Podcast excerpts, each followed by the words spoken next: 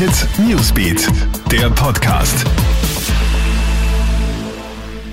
Schönen Abend, ich bin's, Madeleine Hofer, und diese Stories haben uns heute Nachmittag beschäftigt.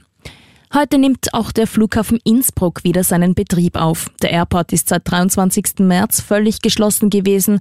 Heute Nachmittag landet wieder erstmals eine Auermaschine aus Wien in Innsbruck. Und vorerst bleibt es auch bei diesem einen Flug pro Tag. Erst im Juli sollen nach und nach weitere Flüge hinzukommen.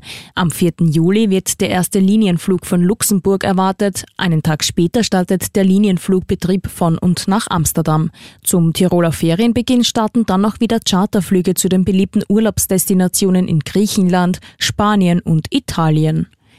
Nach den Ausschreitungen in Stuttgart sucht die Polizei nach der Ursache. Es waren ja Szenen wie im Film. Bis zu 500 Menschen sind vermummt in der Nacht auf gestern durch die Stadt gezogen und haben Autos und Auslagescheiben zerstört und Polizisten verletzt. Derzeit gehen Ermittler davon aus, dass das Ganze begonnen hat, als man einen Jugendlichen im Schlossgarten auf Drogen untersuchte. Sofort hätten sich 200 bis 300 Personen aus der örtlichen Partyszene mit dem Teenie solidarisiert. 40 Geschäfte sind beschädigt, 19 Polizisten verletzt, 24 Personen wurden vorläufig festgenommen.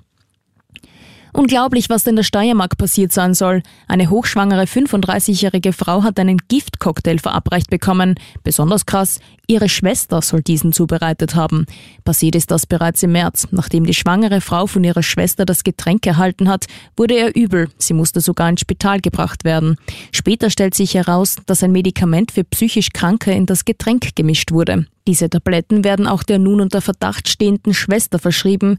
Jetzt ermittelt die Staatsanwaltschaft Graz. Die Mutter und das Baby sind übrigens wohl auf. Und jetzt grassiert das Coronavirus unter den Tennisstars. Am Wochenende wurden die beiden Profis Grigor Dimitrov und Borna Coric sowie ein Trainer und ein Fitnessbetreuer positiv auf das Virus getestet. Beide Spieler haben bei der viel kritisierten Adria-Tour teilgenommen, die von Tennisstar Novak Djokovic veranstaltet wurde. Nach dem positiven Test Dimitrovs wurde das Endspiel der Tour im kroatischen Sada abgesagt. Auch Österreichs Tennisass Dominik Thiem war beim Auftakt der Tour in Belgrad mit dabei. Ein durchgeführter Test bei dem Weltranglisten Dritten ist negativ ausgefallen. Ja, das war dann auch schon wieder dein News-Update. Aktuelle Infos checkst du dir im Kronehit Newsbeat, online auf kronehit.at und in diesem Podcast. Kronehit Newsbeat, der Podcast.